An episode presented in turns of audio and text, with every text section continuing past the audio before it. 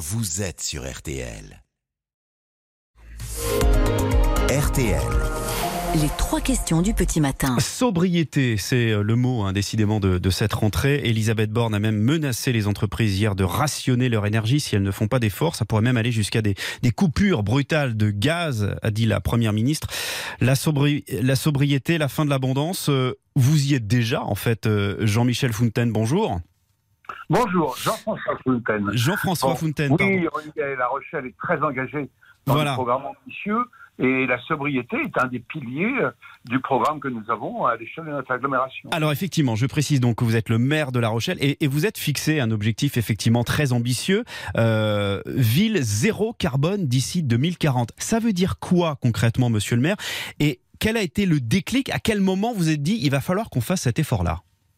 Bah, écoutez, d'abord, La Rochelle est engagée par mes prédécesseurs, Michel Crépeau, Maxime Bonos, sur des euh, politiques environnementales depuis bien longtemps. La piste cyclable, euh, les vélos jaunes et tout ça. Donc, ce sont des politiques qui étaient engagées. Ce qu'on a cherché, c'est de globaliser toute notre démarche environnementale.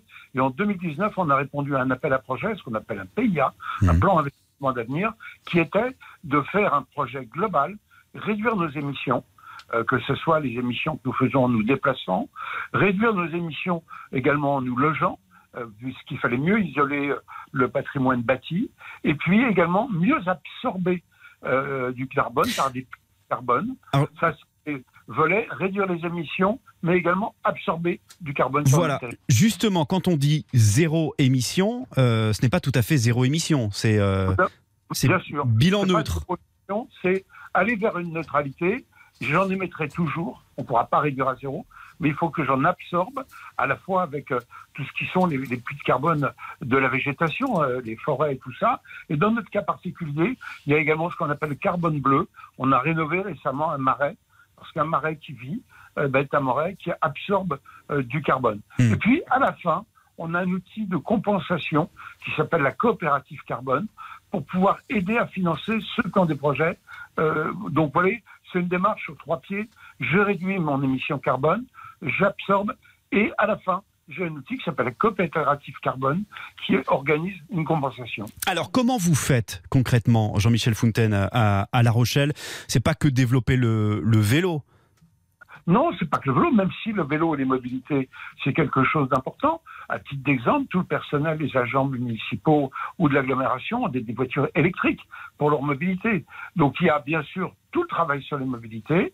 Il y a le travail sur l'isolation. On a mis en place une plateforme rochelaise de rénovation énergétique qui est de conseiller les citoyens qui sont parfois un peu perdus quand ils veulent rénover leur habitat. On a je dirais, les, les, les, bailleurs sociaux qui, eux, déjà, ont fait des très gros efforts dans cette direction, mais le particulier peut téléphoner ou, aller voir euh, une plateforme de rénovation qui va le guider à la fois sur le plan technique, comment je rénove, qui va expertiser le logement, mais également qui va l'aider dans le maquis des aides publiques qui sont parfois compliquées euh, à obtenir.